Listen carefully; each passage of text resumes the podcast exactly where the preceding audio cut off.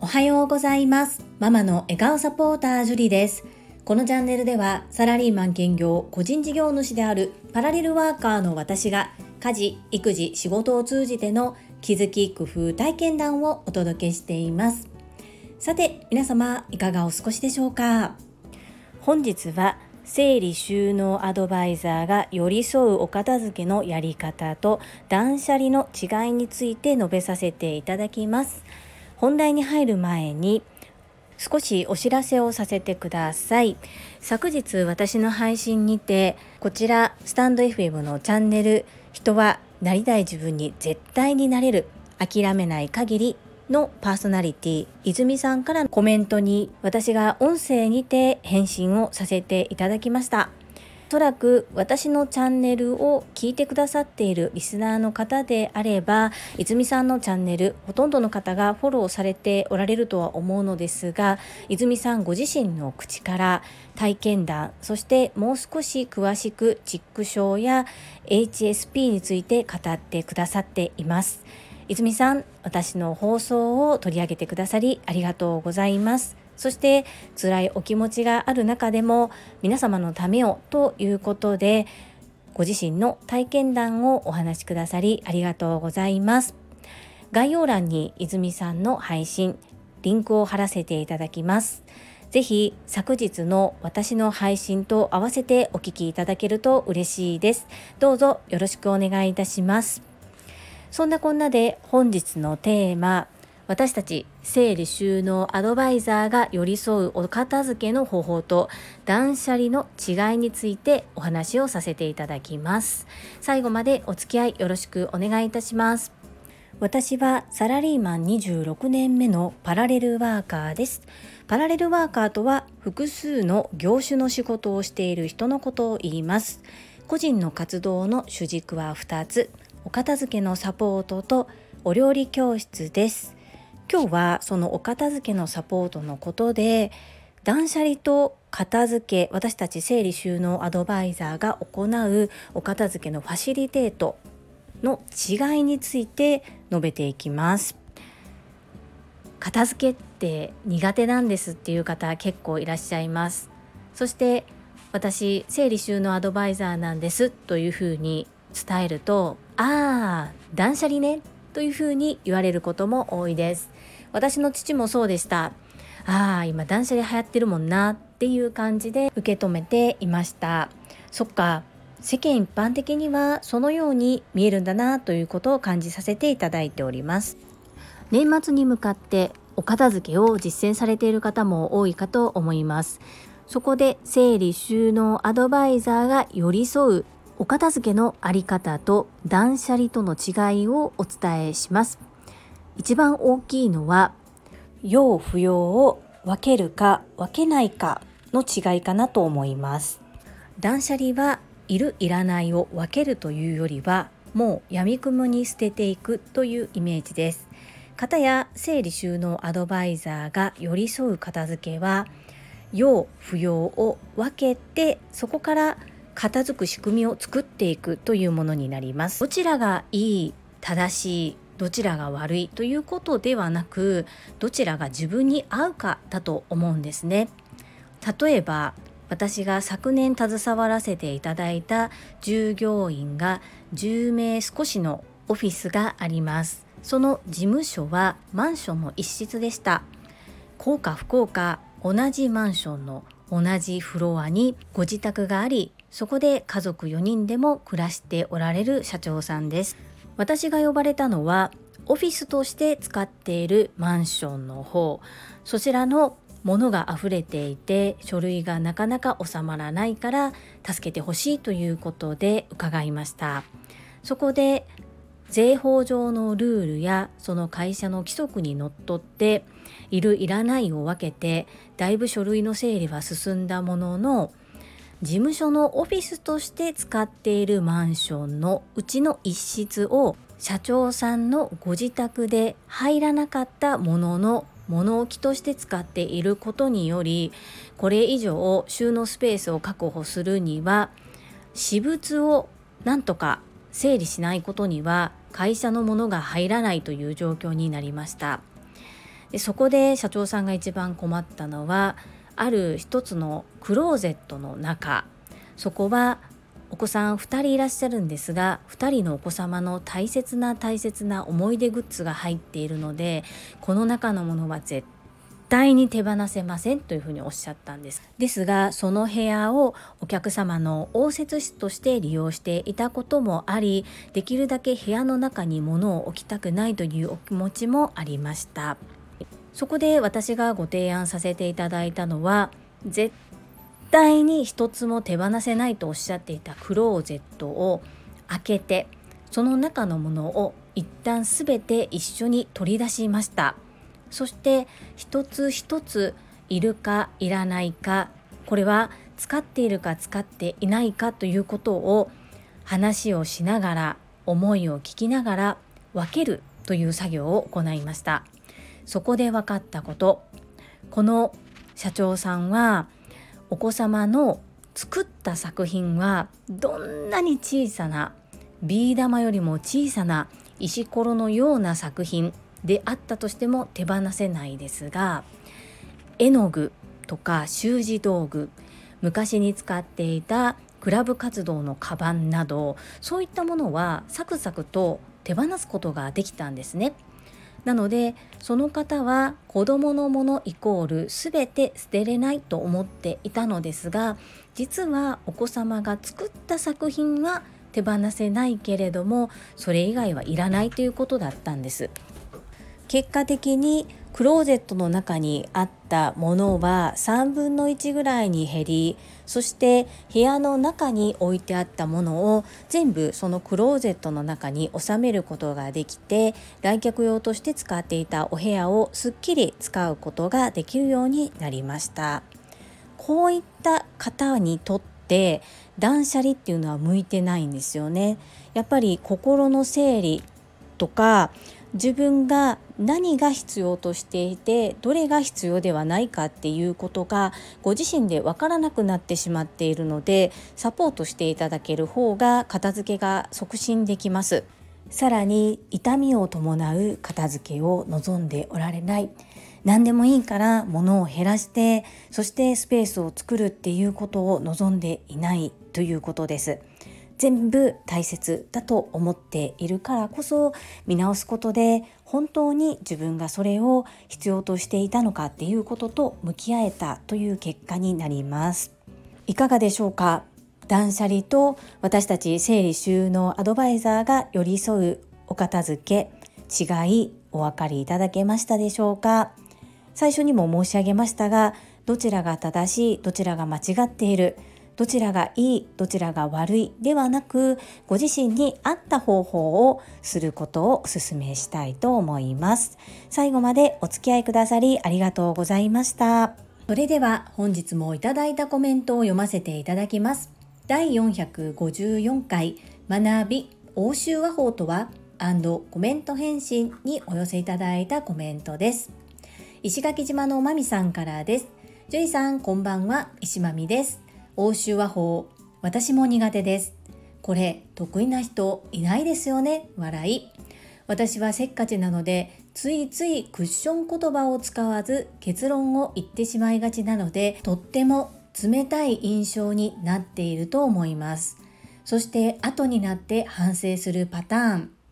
こんな風に言われたら私だったらムカつくだろうなと自分の担当直入のものの言い方を反省する毎日です。樹里さんもおっしゃってましたが山下先生も初めからできたわけじゃない。そう思うと自分もできる。頑張っていこうって思いますよね。石間美さんコメントありがとうございます。この欧州和法っておそらく習得されている方はとっても気持ちがいいのではないかなと思っています。なので完全習得派でとても心地が良い方となかなか習得できず苦手意識を持っている方。どちらでもないというのはなく必ずどちらか一方に分かれるのではないかと思います。そしてあれだけ立ち居振る舞いがとっても綺麗で欧州和法も上手に使っておられる。そして図式文字で分析してお伝えすることができる山下みどり先生も最初からできたわけじゃない。うまくいかなかったからこそ文字起こしや図式化することができたというお話を伺ってあの図式化していただいた表ややり方コツなどをまとめてくださったものがあるから私たちもさらにやりやすいと思いますし朝倉千恵子先生の YouTube 動画さらに私たちが受講した TSL の復習動画もありますのでこれはやらない後悔よりやった経験ですよね。今がチャンスというふうに思っています。ですがやっぱり苦手意識があるものを一人でやるっていうのはなかなか難しいものがあると思いますなのでこの後福田秀夫さんがいいですよっておっしゃってくださっているのですが言い出しっぺがリーダーということで私が今回取りまとめをさせていただいてスタイフメンバーを中心に TSL の方と福田秀夫さんと一緒に欧州和法を練習できる場を作りたいなというふうに思います。まみさん、ぜひご参加いただけると嬉しいです。でこの石まみさんが相手に冷たい印象になっているかもっていうことを書いてくださったことで一つここ1週間ぐらい私がお勤めしている会社でモヤモヤしていることを共有してみたいと思います。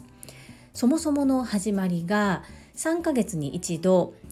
システムの ID の棚卸しっていうものをしておりましてその中で取りまとめをされている担当者から届くメールがなんだかこう私の捉え方からするとすごく冷たく感じるんですね。TSL 入塾前の私だとこの人冷たいなーで終わってたと思うんですよ。ですが今私はなぜこの文章を受け取って私がモヤモヤしているのか。どうしてこんなに冷たいなっていう感覚を覚えるのかっていうのをちょっと分析してみたんです。すると大元のルール規則があります。そこよりも私が棚卸し結果を提出したものが逸脱している部分がありました。でそこに対して指摘をしてくださったんですけれどもそもそもそのルール外のことをしているには訳があってその大元の取りまとめをしているところも許可している内容なのにもかかわらずルール通りやってください。これだけのメールなんですよ。まあもう有無も言わさずそのイレギュラー対応っていうのをなくすという本心なのかなと思いつつも今までこういう経緯でこういう理由によりこのような対応をとってきておりますということをお伝えしたところ事情があるならいいです。こんな感じのメールが返ってきたんですね。その方は新しくその業務の担当になられた方なので、まあ、仕方がないといえば仕方がないのですが正直私受け取る側は気持ちの良いものではありませんでした。自分が逆の立場だったらどのように確認することができたのかなと考えてみたんです。するとルールを逸脱している場合っていうのは2つのパターンが考えられるかなと思います。まず1つ目はルールを知らず勝手にやってしまっている場合。2つ目は何らかの理由で許可を得てそのルールから逸脱したことをやっている場合。今回私が勤めている職場の場合は後者だったんですね。そしてその大元の取りまとめてくださっているところにも何年も前から事前に許可をいただいていることだったにもかかわらずこのようなメールのやり取りを数回行いました。そのルールから逸脱しているという事実だけを見るとちゃんとしてくださいっていう言葉だけになってしまうと思うんですがこうなっている背景は何だろう何か理由があるのかなという相手の立場に立ってものを考えることができれば相手にとってもあまりモヤモヤを残すことなくお話ができたのかなというふうに思いました。これは人の振り見て我が振り直せということで自分はこのような対応をしないように心がけようと反面教師にさせていただいた出来事です。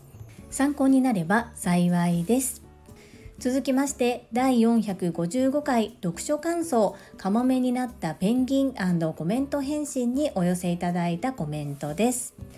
中島みゆきさんからです樹里さん、カモメになったペンギンの感想のシェアありがとうございます。ハート。その中で私は考え方を変えると行動も変わる。このメッセージが好きです。だからピンチはチャンス。この問題はどんな意味があるのだろう。そう考えると解決に向けて行動を取り始め結果が出ます。ジュリさん、忙しい中、日々の配信、改めて感謝申し上げます。ありがとうございます。中島みゆきさん、いつもコメントありがとうございます。考え方を変えると行動も変わる。だから、ピンチはチャンス。私もこの言葉大好きです。何かに直面した時に、ああ、最悪やと思うのか、これは一体何のチャンスなんだろうピンチピンチチャンスチャンスランランラン出てこいやって思うのとはやっぱり違いますよね。何でも受け止め方考え方一つで変わるなそんな風に私も思います。これも朝倉千恵子先生に出会っていなければこんな考え方は全くできない私でした。朝倉千恵子先生をはじめ皆様に出会えたことこれは奇跡のような出会いに感謝感謝です。中島みゆきさん、いつもコメントありがとうございます。続きまして、西村和美さんからです。樹里さん、いつも学び大き配信をありがとうございます。本のシェアもありがとうございます。感謝いたします。私も Amazon Audible で運転者を聞いてみたいと思いました。ハート。以下は読み上げ不要ですとありますが、西村和美さん、読ませていただきます。私も息子のことでかなり悩みました。現在もそうです。何が正解かもわからず、いろいろな人に相談しました。しかし、何も変わらずでした。来週、まゆみ先生のあり方の教室で信頼することを決意しました。私も子供のことではずっともやもやしっぱなしでした。話されて楽になるようでしたらいつでも連絡ください。ハート。西村和美さん、温かいメッセージありがとうございます。子育てに正解はないですし、同じ子供を同じ人が育てるっていうことはもう本当にないことなので、何が正解で何が間違っているのか、これは本当に判断ができないですし、10人十色なんだろうなと思います。そして西村和美さんが書いてくださったように私も決意したことで子育てに対する考え方がガラリと変わりました。まず私どちらかというと完璧主義だったんですけれども子育てにおいては完璧主義を手放すという決意をしました。そしてうまくいかない思い通りにいかないそれは当たり前だと受け入れるということも決意しました。そして子供のすべてを受け入れようと決意しました。プラス比べるのは他人ではなく昨日の息子というふうに決めました。これは言葉は桜千恵子先生の言葉ですがこの言葉を知る前から他人とは比べないということを心に決めて接するようにしました。やはり子育ての舵を取るのはお母さんになるのでお母さん自身がどうあるかっていうあり方を決めるっていうこと決意するっていうのは大切なことなのかなと思います。もちろん軌道修正は OK ですがある程度腹をくくってどんと構えてもう本当にどんと来いっていう感じで今は受け止めるようにしています。西村和美さんとっても優しく温かいメッセージありがとうございます。続きまして福田秀夫さんからです。会員番号17福田秀夫です。カモメになったペンギン読み終わったようですね。私は2回目に突入したところです。すごい。全体のストーリーがわかるのでこのタイプはあの人だな。場を盛り上げるのはあの人だな。とイメージをしながら読んでいます。欧州和法本当に OK ですよ。わーありがとうございます。めちゃくちゃ嬉しいです。甘口中辛辛口ハバネロとありますのでお好きな辛さをお選びください。笑い。以上です。アンニョン福田秀夫さんコメントありがとうございます。カモメになったペンギン2回目に突入されたんですね。私は今課題図書がいくつかあるので2回目はまたある程度落ち着いてからにしようと思います。ある程度あらすじが分かった上で読み進めるとまた違う角度から学べそうですね。そして欧州和法本当にいいんですよね。わあもう本当にめちゃくちゃ嬉しいです。よろしくお願いいたします甘口と甘えてしまいそうになりますがいろんなバージョンをいろいろ体感してみたいなというふうに思います。詳しい日時の設定やどのように進めていくのかっていうところをまた少しご相談させていただきたいので直接ご連絡させていただきます。本当にありがとうございます。めちゃくちゃ嬉しいです。アンニョン続きまして、ゆうこれたかさんからです。元ミス王子動物園のジュリさんへ 福田秀夫さんから欧州和法について学べるなんでめちゃくちゃラッキーですね。じゃあ、由布からは、いじり和法について伝授しますよ。甘口、中辛、辛口、爆弾、お好きなのをお選びくださいね。と、ばよ。ゆうこれたかさん、コメントありがとうございます。この私たちの地元近辺にあるいろんな動物園や施設もうなくなってしまったものもありますがそれをたくさん出してくださっているところがさすが言葉の魔術師だなと思って楽しませていただいております。いつもありがとうございます。本当に私めちゃくちゃラッキーですよね。福田秀夫さんから欧州和法について学べるなんて本当にこれぞ有料級ということで感謝感謝感謝です。このゆうこれたかさんのいじり和法これもめちゃくちゃ気になりますが法則があったんですね。これはぜひぜひ聞いてみたいですね。甘口中辛辛口爆弾ってこれ福田秀夫さんのマネやん。ハバネロが爆弾に変化してるしきっと私に教えてくださる時は有無を言わさず爆弾な気がしておりますそして韓国語がわからない方のために「とばよ」っていうのは「また会いましょう」「またね」みたいな感じです。この「とばよ」を見て私は高橋明さんの「See ya」とか「Bye」っておっしゃっている高橋明さんの声が好きです。私が言っても全然可愛くないんですけど高橋明さんがおっしゃるととっても可愛いんですよね。そしてこのゆふこれたかさんのコメントに対して泉さんとゆふこれたかさんがとっても楽しい会話をされています。あえて今回は読み上げはしませんのでぜひぜひ皆様文字でお楽しみくださいませ。めちゃくちゃ面白いです。続きまして英語学習者と世界をつなぐキューピット英会話講師高橋明さんからです。樹里さんこんにちは。福田秀夫さんの欧州和法同期じゃないですが可能ならぜひ私も参加したいです。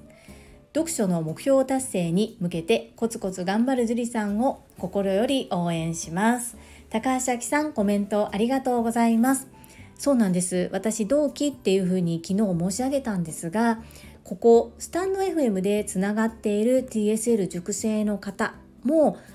皆さん欧州和法を学ばれているので同期ということに決めてしまわなくてもいいのかなと思っております。そして同期といっても福田秀夫さんをご存じない方もいらっしゃると思います。なのでスタンド FM でつながっている TSL 塾生の方プラス私が同期の中で連絡先を知っていたりつながりを持たせていただいている方にいかがでしょうかと声かけをしようと思います。なので、高橋明さん、ぜひ一緒に学びを深めましょう。どうぞよろしくお願いいたします。読書の目標、頑張ります。コツコツやります。応援ありがとうございます。続きまして、泉さんからです。はいはい。私も福田秀夫さんの欧州和法参加希望です。ハバネロリッチでお願いします。そしてあったかいコメント返信をありがとうございました。ハート。聞きながらまたまた号泣でした。あの時は手探りで子育てをしていましたが今は繊細さばきの達人と娘から呼ばれています。笑い。ネタにできるほど繊細さんって可愛くって面白いです。毎日爆笑しています。こうなるともうこっちのもんですね。渦中はどん底でしたが助けてくれる方もいらっしゃって神様に見えました。繊細さばきはお任せください。ハート。樹里さんどうせなら楽しんで参りましょうね。ハート。泉さんコメントありがとうございます。はい。泉稲は福田秀夫さんの欧州和法は強制参加です。絶対来てね。ハバネロリッチって 本当にあの言葉の宝庫ですよね。泉さんいろんな方のいろいろあだ名をつけられてるんですけれども皆さんとっても喜ばれていて楽しいなぁと思っていつも配信を聞かせていただいております。そして昨日は私の配信を放送内で取り上げていただきさらに泉さんの経験談お話しいただきましてありがとうございます。とっても分かりやすかったのと苦しい思いを乗り越えて今の泉さんがいらっしゃる。だからこそ繊細さばきの達人なんだろうなというふうに思います。発達障害グレーゾーンのうちの次男りんちゃんもとっても繊細です。なのでおそらく泉さんのお嬢様ほどではないと思いますがなんとなくわかるなと思うところもありました。そして私と少し年代が違いますよね。今高校生と大学生のお母さんでいらっしゃる。その頃っていうのは今私が小学校中学生の子を子育てしているこの今の時代よりもオンライン化もまだまだ進んでいませんでしたし何か特別な症状を持ってる子どもに対しての配慮だったり目線っていうのは今よりもものすごく冷たかった時代だと思っております。なので泉さんが毎日泣いていたりこう自分を責めてしまったりしていたっていうのは本当につらかっただろうなと思いますしよく耐えたなというふうに思います。たくさん泣いてきた泉さんだからこそお伝えいただけることもあると思いますので過去を思い出して苦しくさせてしまうのは私の本意ではありませんが今悩んでいるお父さんお母さんにエールを送ることができるのも経験者だからこそかなというふうに思います。なので泉さんが苦しくならない程度でもし今後もそういったお話を聞かせていただけるのであれば私は本当にありがたいです。そしてやっぱり母は強い。自分が母なのに言うのも変なんですが母ってやっぱり強いなって改めて思います。もっともっと私たちきっと伸びしろたくさんなので強くなってもっともっと強くたくましく綺麗であれるよう前進しましょうね。泉さんコメントありがとうございます。皆様本日もたくさんのいいねやコメントをいただきまして本当にありがとうございます。心より感謝しておりますしとっても励みになっております。本当にありがとうございます。最後に一つお知らせをさせてください。タレントのエンタメ忍者みやゆうさんの公式 YouTube チャンネルにて私の主催するお料理教室ジェリービーンズキッチンのオンラインレッスンの模様が公開されております。動画は約10分程度で事業紹介、自己紹介もご覧いただける内容となっております。概要欄にリンクを貼らせていただきますので、ぜひご覧くださいませ。それではまた明日お会いしましょう。素敵な一日をお過ごしください。ママの笑顔サポータージュリでした。